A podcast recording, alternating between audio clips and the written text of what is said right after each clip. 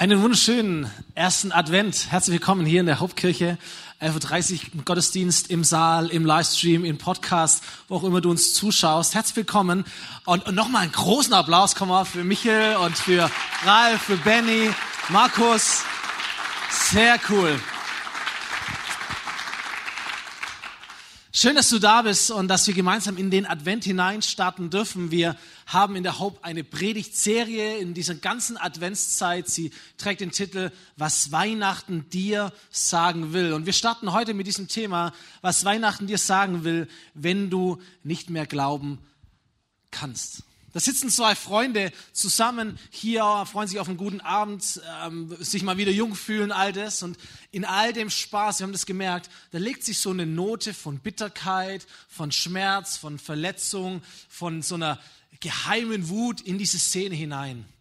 Eine Situation oder ein Gefühl, das wahrscheinlich alle Menschen kennen ob sie an Gott glauben, Jesus nachfolgen, ob sie das nicht tun. Ich glaube, da sitzen wir alle im selben Boot unerfüllte Wünsche, schiefgegangene Pläne, Gebete, die nicht beantwortet wurden. In dem Fall was der, was der Kinderwunsch, der einfach ausbleibt. Ähm, vielleicht ist es die, die Sucht, von der du nicht loskommst. Der Partner oder die Partnerin, die du einfach nicht findest. Die Heilung, die ausbleibt. Der Streit in der Beziehung, der sich nicht legt. Das, das Mobbing, das nicht aufhört. Es gibt so viele Momente, Situationen, Dinge, Manche Menschen treibt es in den Glauben, andere Menschen treibt es weg vom Glauben.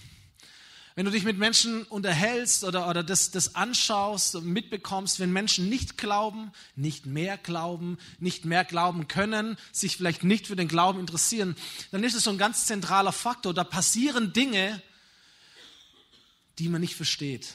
Oder es passieren Dinge nicht, die man sich so sehr wünscht oder für die man schon so lange betet und man fragt sich, hey Gott, wenn es dich gibt, oder auch wenn man glaubt, dass es Gott gibt, Gott, wenn du tatsächlich der bist, an den ich glaube, warum dann nicht jetzt? Spätestens jetzt wäre der beste Zeitpunkt. Und ich möchte dir sagen an der Stelle, nicht nur, dass wir alle im selben Boot sitzen, glaube ich, ob wir, ob wir glauben oder ob wir nicht glauben, sondern du bist nicht allein.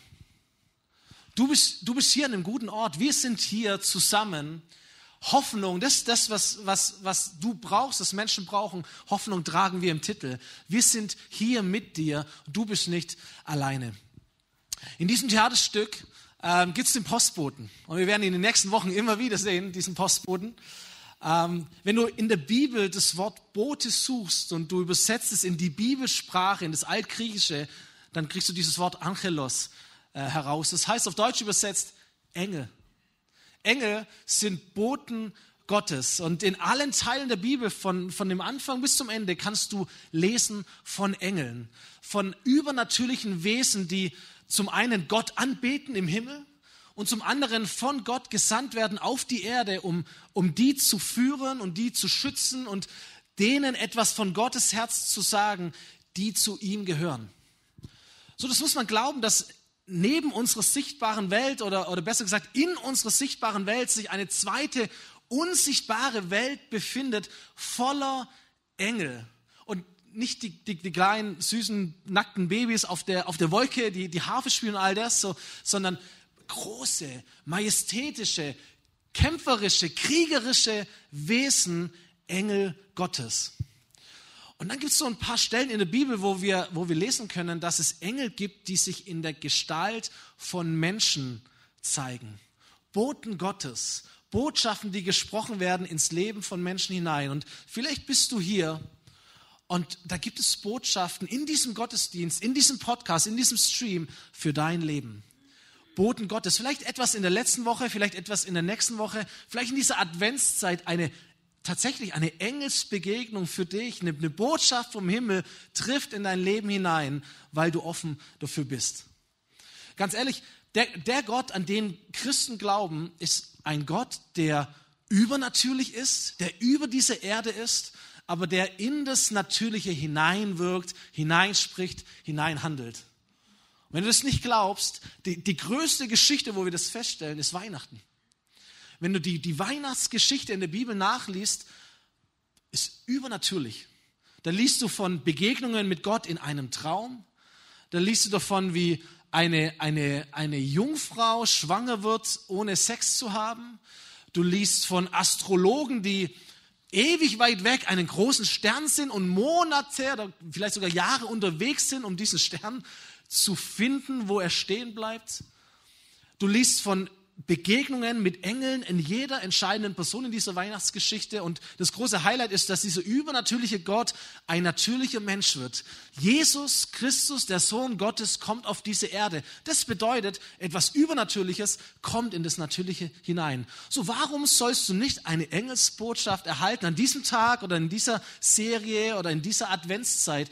Der übernatürliche Gott spricht in dein Leben hinein. Aber alles beginnt, diese ganze Weihnachtsgeschichte beginnt mit einem Mann, mit einer Person, die nicht mehr glauben konnte. Und heute schauen wir uns seine Geschichte an.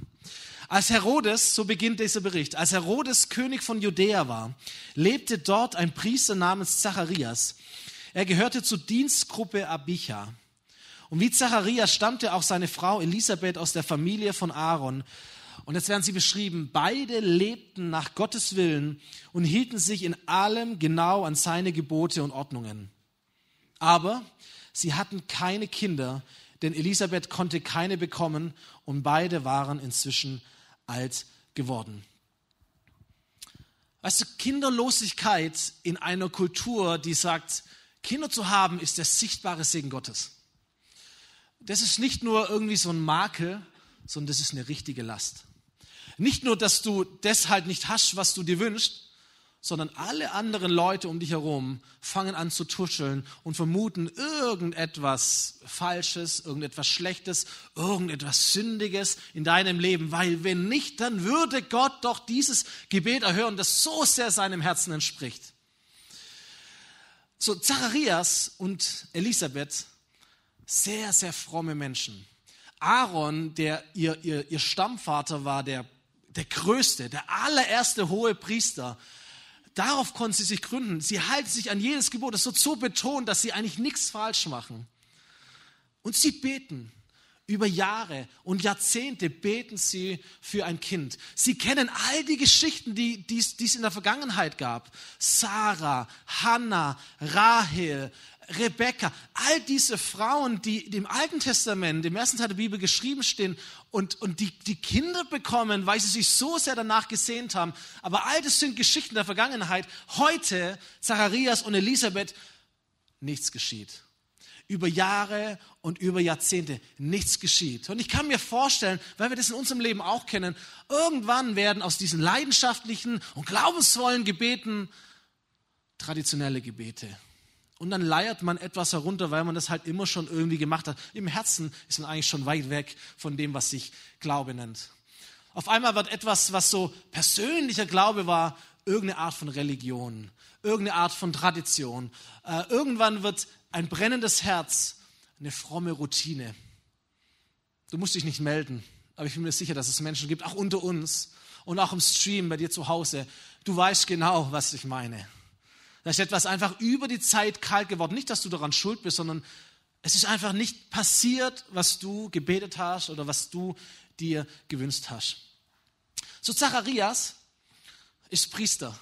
Der Priestertum war organisiert, da gab es 24 Gruppen, er war in einer ganz bestimmten Gruppe drin. Jede Gruppe musste zweimal im Jahr für eine Woche in den Tempel nach Jerusalem dort Dienst halten, also die, die Opfer bringen und sich um den Tempel kümmern und all das. Und an einem diesem Tage Zacharias war am Tempel, das Los fällt auf ihn, so da merken wir schon, da bereitet Gott irgendwie was vor.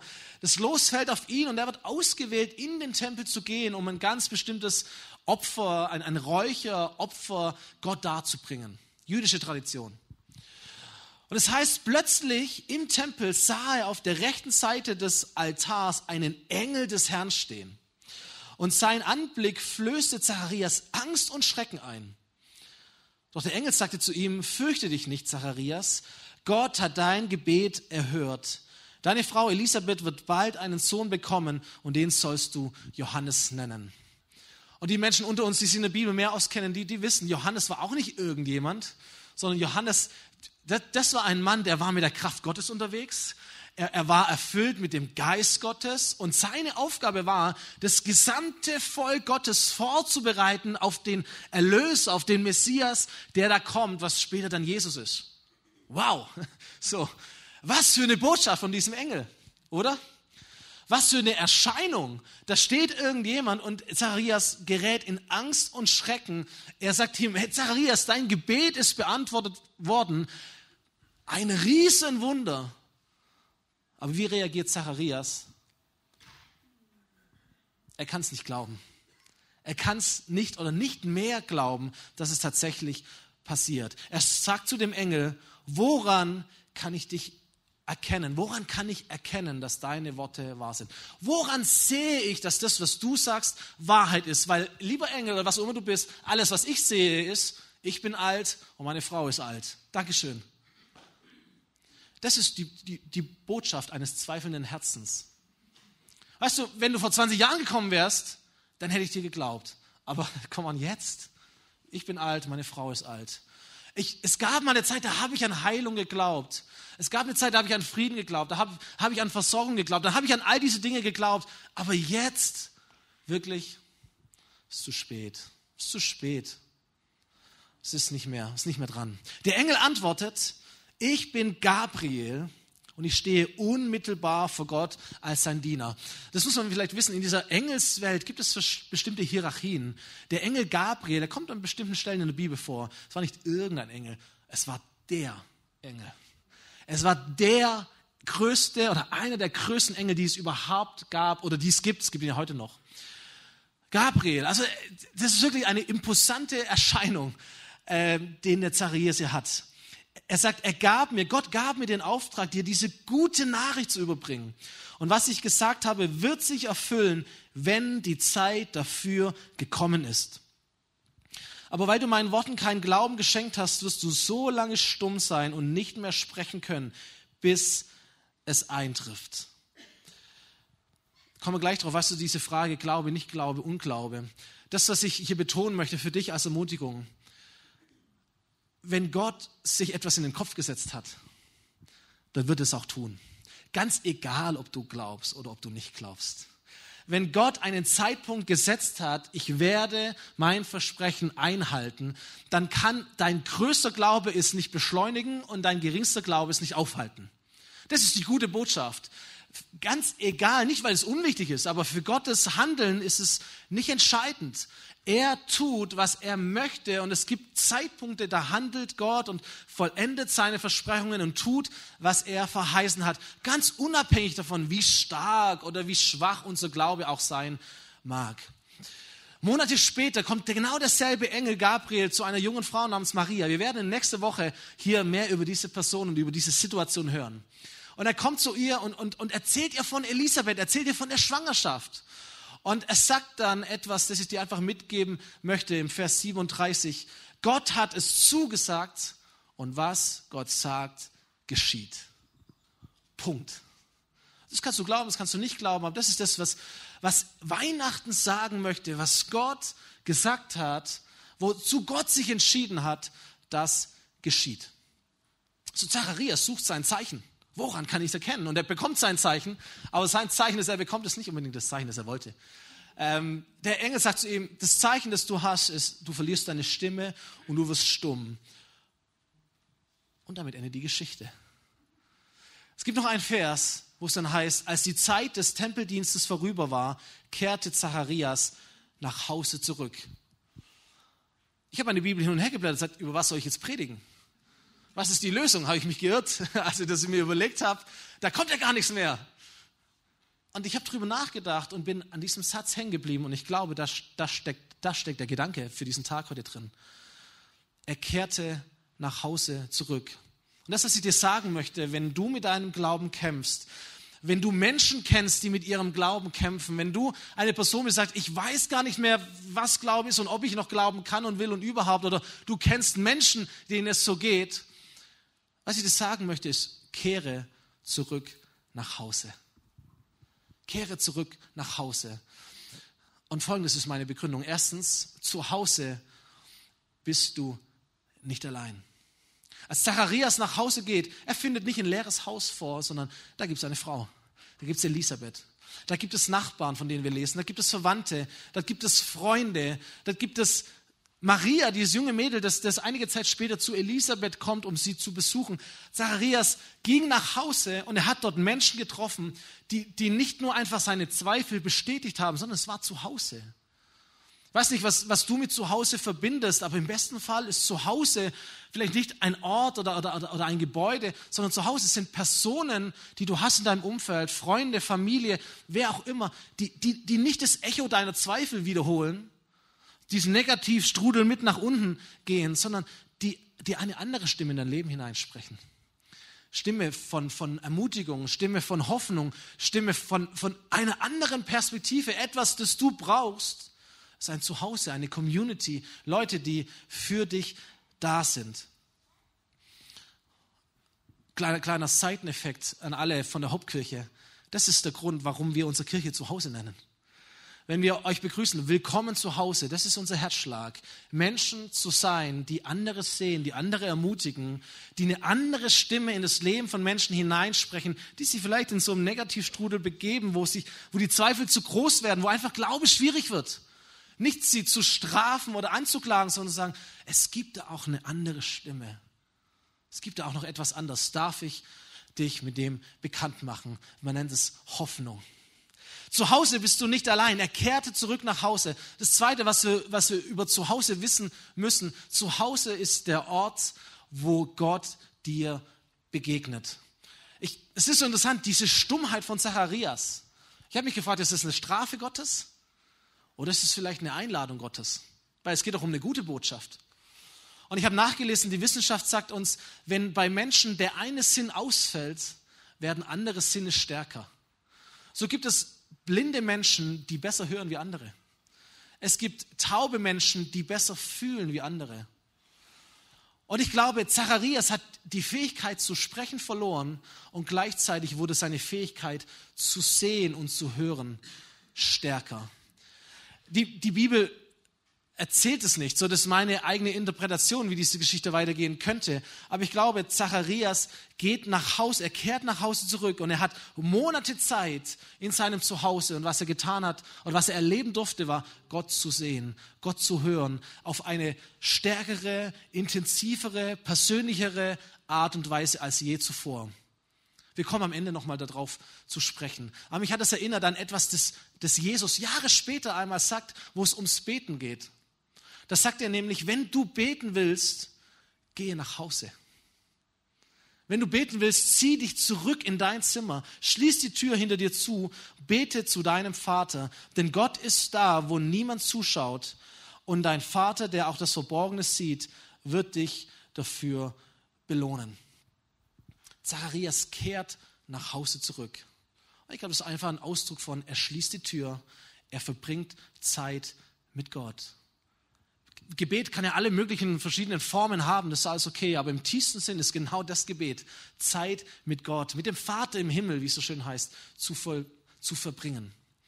So, wenn du Menschen kennst oder wenn es dir selber so geht, du bist enttäuscht, weil Gott nicht gehandelt hat, möchte ich dir sagen, geh zurück nach Hause, schließ deine Tür zu, klage Gott an Klage Gott an, schreie Gott an, werde deine Enttäuschung los bei ihm. Wenn du das nicht tust, was passieren wird? Dein Herz wird eng, deine, deine Seele wird vergiftet und dein Umfeld wird durch dich auch negativ beeinflusst. So, so wichtig, Schmerz, Zorn, Enttäuschung loszuwerden, aber nicht das gegen den anderen zu schleudern, der bei dir daheim wohnt, sondern das Gott entgegenzuschleudern, loszuwerden. Kehre zurück nach Hause an den Ort, wo Gott ist.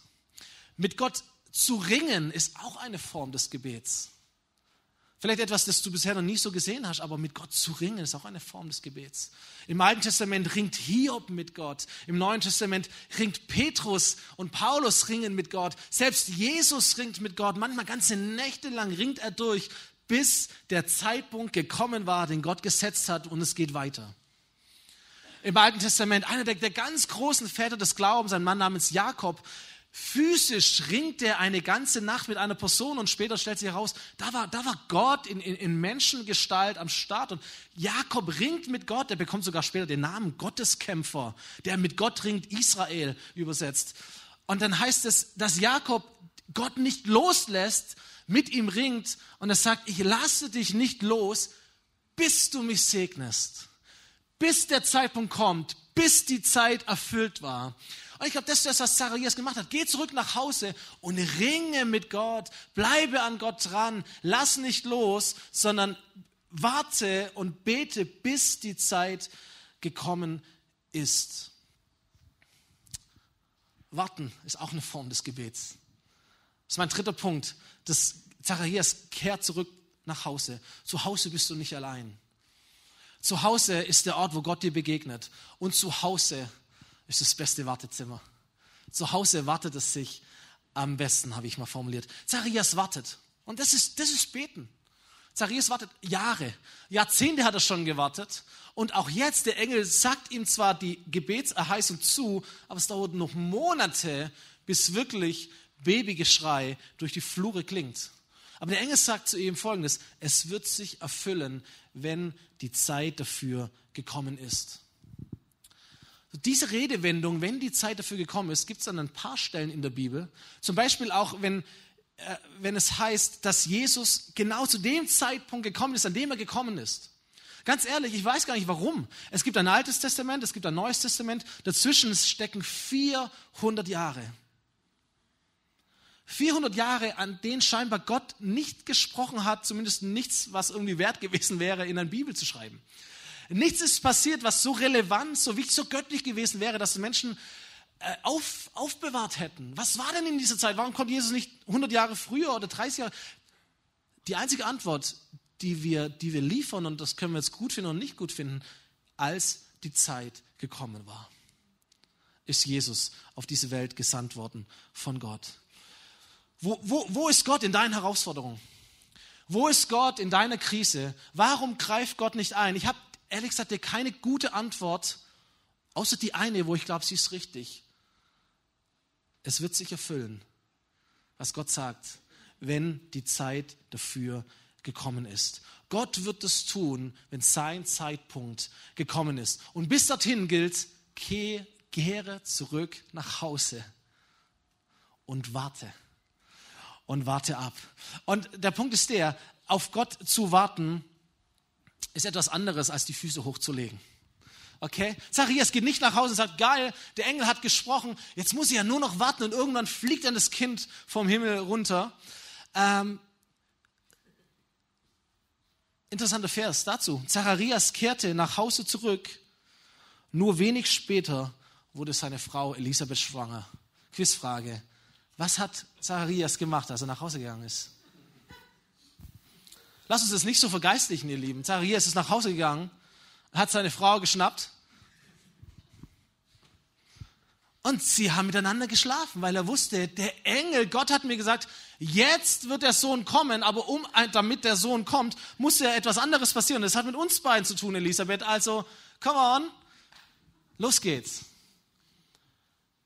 Versteht ihr? Zu warten auf Gott bedeutet nicht, die Hände in den Schoß zu legen, die Füße hochzulegen, zu schauen, was passiert, sondern warten ist etwas sehr Aktives. Warten ist, du, du tust deine, deine, deine Sache, die du tun kannst. Das bedeutet warten. Du gehst nach Hause mit der Erwartung, dass Gott tun wird, was er tut, und du handelst dementsprechend. Wenn Gott dir sagt, sei geheilt, gehst nach Hause und gehst zum Arzt. Wenn Gott sagt, du bist versorgt, mit deinem Job, geh nach Hause und bewirb dich um einen Job. Wenn Gott sagt, du wirst ein Kind bekommen, geh nach Hause und schlaf mit deiner Frau oder schlaf mit deinem Mann.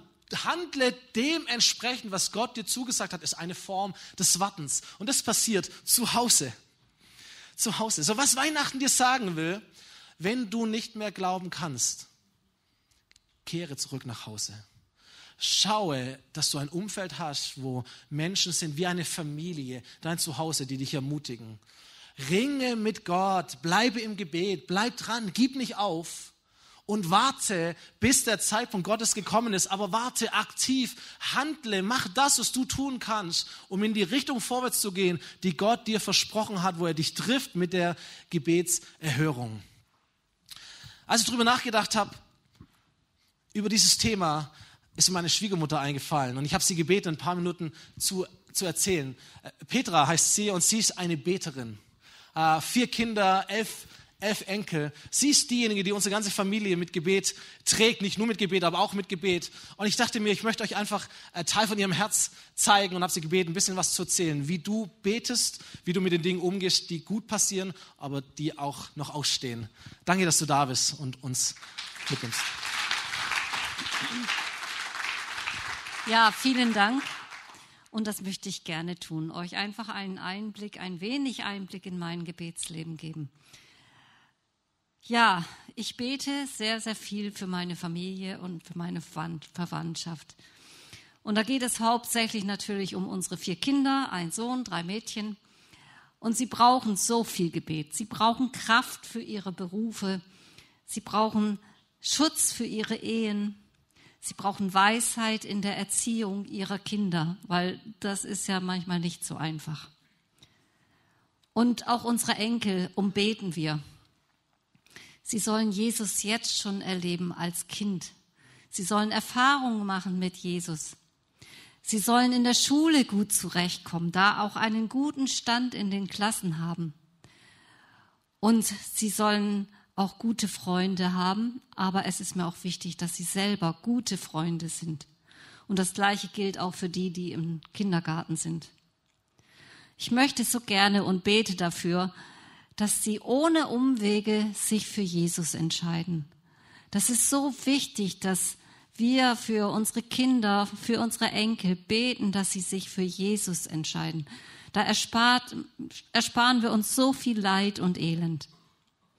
Und ich bete auch, dass jetzt schon für die Kinder, dass sie in ihre richtigen Berufe einmal kommen werden und auch die richtigen Partner bzw. Partnerinnen finden werden. Ja, und für mich bete ich auch jeden Tag, Herr, leite mich durch deinen Geist und lass mich die Menschen mit deinen Augen sehen.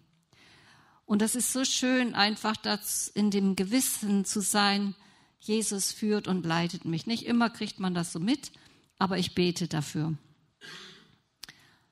Dann bete ich auch um Bewahrung und um Schutz. Es passiert so vieles auf dieser Welt und Gott soll alle bewahren und schützen vor Unfällen, vor schlimmen Krankheiten, die Kinder vor schlimmen Sachen, die sie erleben müssen. Und ich bete auch um Schutz vor Sünde oder falschen Entscheidungen. Die Gemeinde ist mir auch ein großes Anliegen und besonders auch die WhatsApp-Gruppe. Ich mache oft Werbung dafür und äh, wünsche jedem, dass er das auch macht. Einfach mit daran beteiligt zu sein für die Anliegen der Gemeinde. Und es lohnt sich. Es lohnt sich wirklich zu beten. Wir haben das erlebt mit unseren Kindern. Alle vier haben Jesus lieb. Alle vier folgen Jesus. Gott hat ihnen tolle Ehepartner gegeben, die auch an Jesus glauben und hat ihnen selber auch ganz tolle Kinder geschenkt. Und als Bonbon dazu hat Gott es so geführt, dass sie selber Gott dienen in den Gemeinden, wo sie gerade wohnen und unsere Schwiegerkinder genauso. Es ist so schön zu sehen, wie sie ihre Gaben und Talente für Gott einsetzen. Und an Lobpreisleitern und Pastoren mangelt es in unserer Familie nicht. Also wenn ihr da mal Bedarf habt.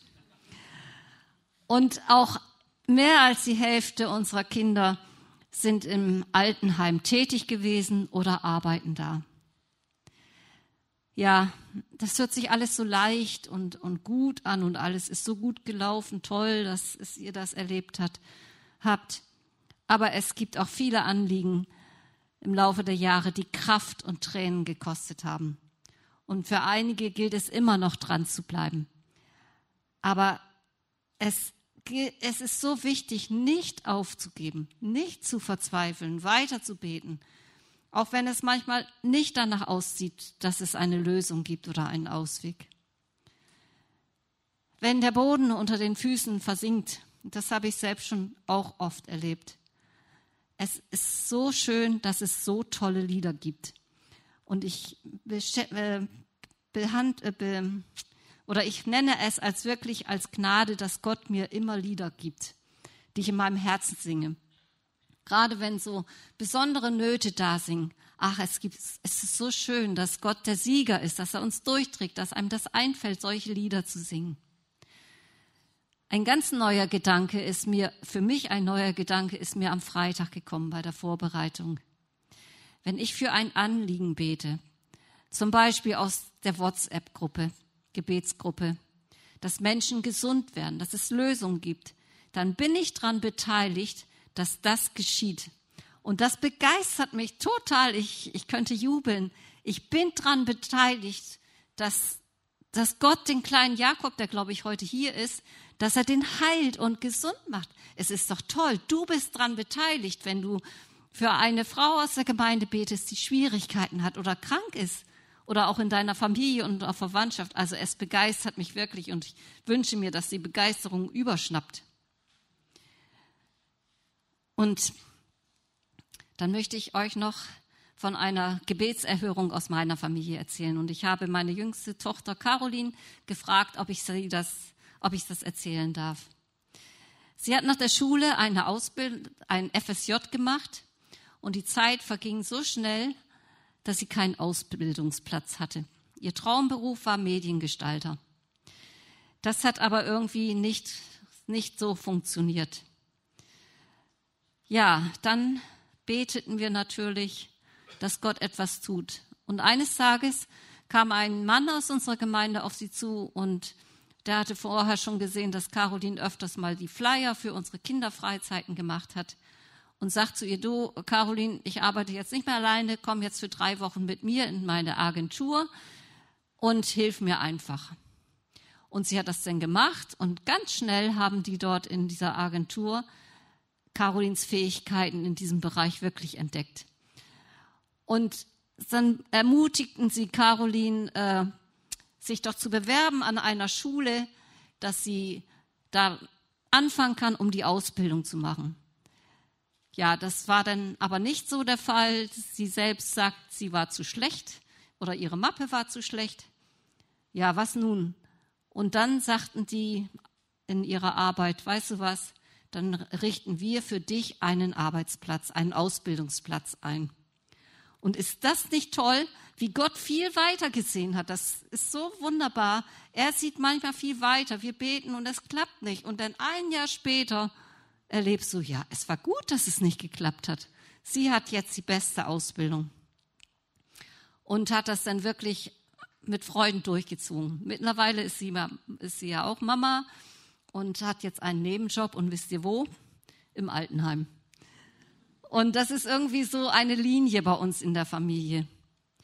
Ja, ich bin wirklich froh, dass ich beten darf. Jesus ist wirklich mein allerbester Freund. Und zu ihm darf ich kommen. Und ich darf beten für andere. Und das ist so wunderbar und so schön. Und ich will nicht aufhören. Und ich werde nicht aufhören zu beten. Du auch?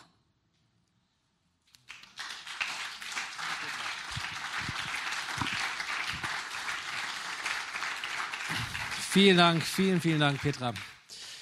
Wenn wir mit unseren Kindern, wir haben drei Kinder, wenn wir einen Spaziergang machen oder eine Wanderung, Eltern kennen das. Irgendwann sagen die Kinder, ich mag nicht mehr, ich kann nicht mehr, ich will nicht mehr. Ich, manchmal sind sie auch wirklich müde und können wirklich nicht mehr. Und da gibt es einen Trick, den wir anwenden, den kennst du bestimmt auch. Wir sagen, okay, komm, wir laufen noch bis zur nächsten Kurve, bis zum nächsten Baum, bis zur nächsten Hütte, bis zum nächsten Wegpunkt und dann schauen wir weiter ich möchte dir sagen, wenn du da bist und du, du, du haderst mit deinem Glaubensleben, du fragst, ob du überhaupt noch glauben kannst, willst oder wie auch immer, ich möchte dir sagen, hey, glaube, glaube bis zur nächsten Kurve.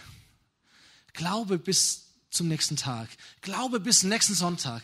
Glaube bis zur nächsten Kleingruppe. Glaube bis morgen. Glaube bis zum nächsten Arzttermin. Glaube bis zum nächsten Tag. Und dann schauen wir weiter. Wir sind Mitte. Du bist nicht allein. Da gibt es einen Gott, der eine gute Botschaft hat. Der Zeitpunkt wird kommen. Die Zeit wird erfüllt sein. Gott ist auf dem Weg und er handelt zu dem genau für ihn und für dich und überhaupt den richtigen Zeitplan. Darauf darfst du vertrauen. Gib nicht auf. Gib nicht auf. Die Band darf nach oben kommen und ich möchte auf die Zielgerade gehen. Das Interessante ist, dass wenn, wenn Menschen nicht aufgeben, wenn Menschen weiterbeten, wenn Menschen nach Hause gehen, warten, das richtige Umfeld haben, dann, dann verändern sich diese Menschen und da verändert sich der Glaube dieser Menschen. Du bist, wenn die Zeit gekommen ist, wenn Gottes Zeitpunkt gekommen ist, nicht mehr dieselbe Person. So war es bei Zacharias die, der Moment war gekommen, das Kind wurde geboren. Zacharias konnte immer noch nicht sprechen, aber er hat den Namen Johannes dann auf eine Tafel geschrieben, damit ihn alle wissen. Und da heißt es, im selben Augenblick konnte Zacharias widersprechen und er fing an, Gott zu loben. Das hat mein Herz berührt. Weißt du, du bist, du wartest Jahrzehnte auf ein Wunder. Dann wird das Wunder dir angekündigt und monatelang darfst du nicht mehr sprechen.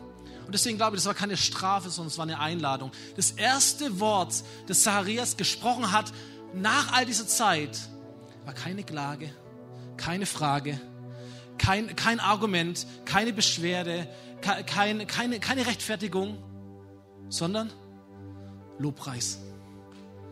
Da ist etwas passiert in Zacharias über diese Zeit, über diese Monate, die eine Fähigkeit hat abgenommen, aber andere Fähigkeiten haben zugenommen. Etwas ist passiert mit dem Glauben von Zacharias. Etwas, eine Erkenntnis, eine Entwicklung, die er nicht gehabt hätte, wenn er nicht durch dieses Tal hindurchgegangen ist. Und so ist es auch in deinem und in meinem Leben wenn Paare in einer schwierigen Zeit nicht auseinandergehen, sondern beieinander bleiben, miteinander ringen, sie werden sich auf einer tieferen Ehe kennen, Ebene kennenlernen und ihre Partnerschaft wird danach stärker und intensiver und tiefer sein als zuvor. Wenn Menschen von Gott enttäuscht sind, aber Gott nicht verlassen, sondern an Gott dranbleiben, ringen, warten, all die Dinge, die Beziehung zwischen ihnen und Gott wird stärker, intensiver, tiefer, intimer und stärker als je zuvor. Das ist das, was Zacharias erlebt hat. Dieses Kapitel, Lukas 1, endet mit zwölf Versen Lobpreis von Zacharias für seinen Gott.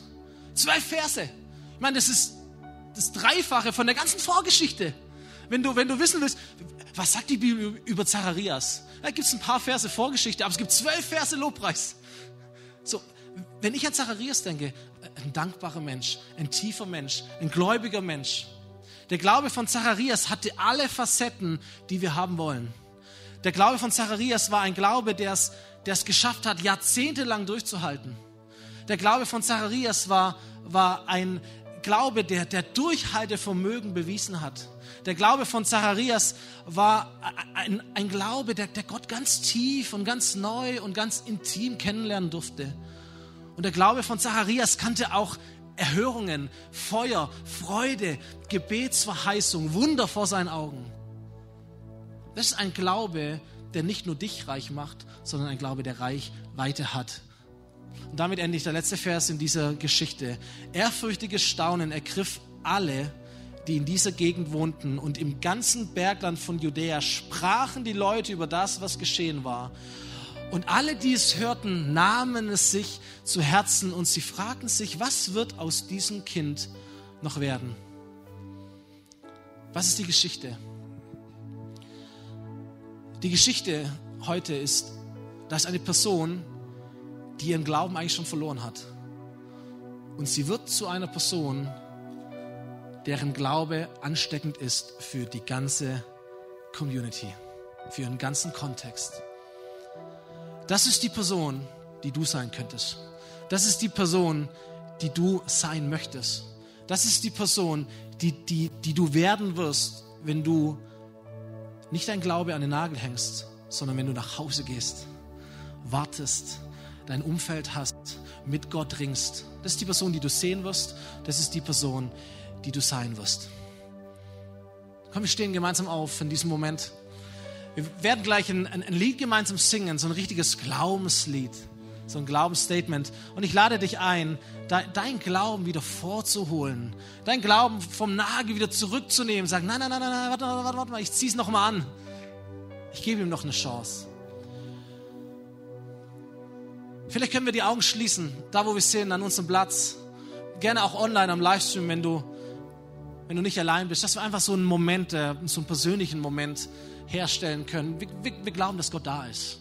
Wir glauben, dass er nicht irgendwo im Himmel, irgendwo entfernt ist, sondern dass Gott genau hier ist, direkt bei dir.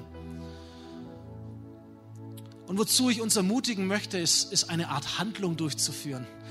So, bei uns in der Hope, in den anderen Gemeinden auch, wir, wir strecken unsere Hände empor im Lobpreis.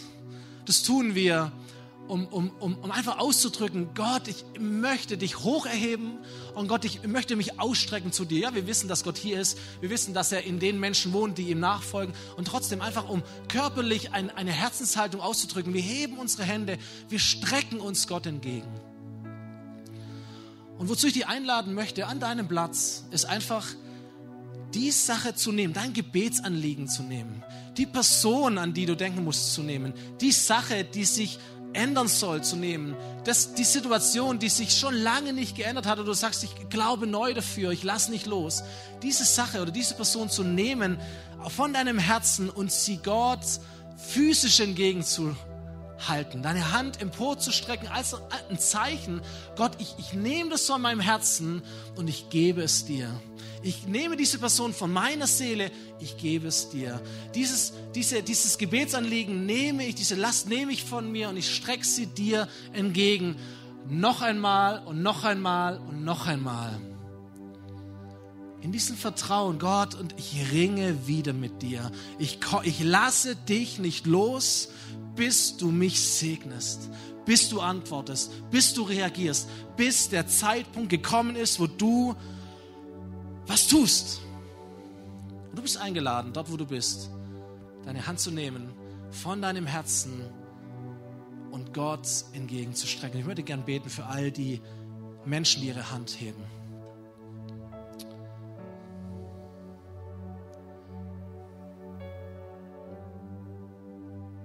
Gott, danke, dass du da bist. Hier im Gottesdienstsaal, am Livestream, am Podcast, überall, wo Menschen jetzt beteiligt sind. Gott, wie genial, du bist überall dasselbe. Du siehst jede Hand, du siehst jedes Anliegen, du siehst jede Person, jedes, jeden Gebetswunsch, jedes Bedürfnis, jede Herausforderung, jede Krise. Oh Gott, wie, wie hoffnungsvoll ist es, dass wir Dinge von unserem Herzen nehmen dürfen und wir strecken sie dir entgegen. Gott, nimm. Gott, tu etwas. Gott, mache. Und gleichzeitig unsere Hände emporzustrecken, wie eine Geste der Hingabe, Gott, wir warten auf deinen Zeitpunkt. Wir wünschen uns, dass dieser Zeitpunkt jetzt ist, aber wenn es nicht so ist, Gott, dir sei alle Ehre. Und dein Zeitpunkt ist der beste Zeitpunkt. So wollen wir unseren Glauben nicht wegwerfen, der eine große Belohnung hat. Wir wollen ihn nicht an den Nagel hängen, sondern wir wollen ihn wieder neu in unser Leben packen. Sagen, Gott, hier sind wir. Hier sind unsere Hände, hier ist unser Anliegen, hier ist unser Herz. Wir warten, dass du kommst. Und wir beten darum. Wir ringen mit dir, wir warten und wir tun das, was wir tun können, um, um in diese Richtung hinein zu handeln, wo du versprochen hast, dass der Zeitpunkt kommen wird, dass du reagierst und erhörst. In Jesu Namen. Amen. Amen.